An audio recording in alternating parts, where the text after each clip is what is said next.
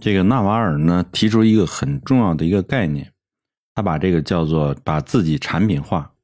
把自己产品化是什么意思呢？实际就是一个个人定位，就是说你自己的专长是什么，然后呢，你能用你的专长做一项什么样的产品？这个产品呢，就一定要发挥杠杆作用。用他的话来说，自己要具有独特性。产品化就是一定要有杠杆效应。这个定位自己、发现自己的长处，实际上是个很难的一个过程。所以他说呢，你要把自己产品化，可能需要花几十年的时间。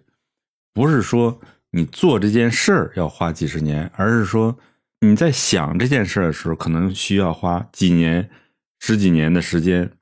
那么你一旦想对了以后，那执行起来可能就不需要那么长的时间。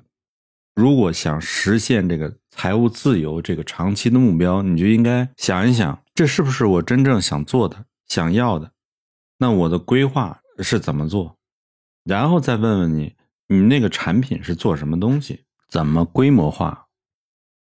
那有些人是选择当老板，他是运用劳动力的杠杆；有一部分人他自己有大钱，他可以投资企业，那买公司，这叫资本运作。那么，作为普通来说，你又没有钱，你又不想当老板，因为老板要管人嘛。所以说，你你可以编程。如果你不会编程的话，那你就可以做自媒体。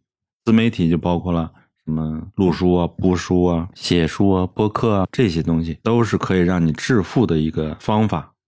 所以总结一下：第一，你要发现自己的专长；第二，你要要做什么产品，用什么手段。做老板也好，你有大钱也好，或者是你能做媒体、自媒体、写书、播书、写软件都可以。再重复一遍：找到你擅长的地方，然后做一个有杠杆效应的产品。有杠杆效应的方法有：做老板、做投资人、写代码、自媒体。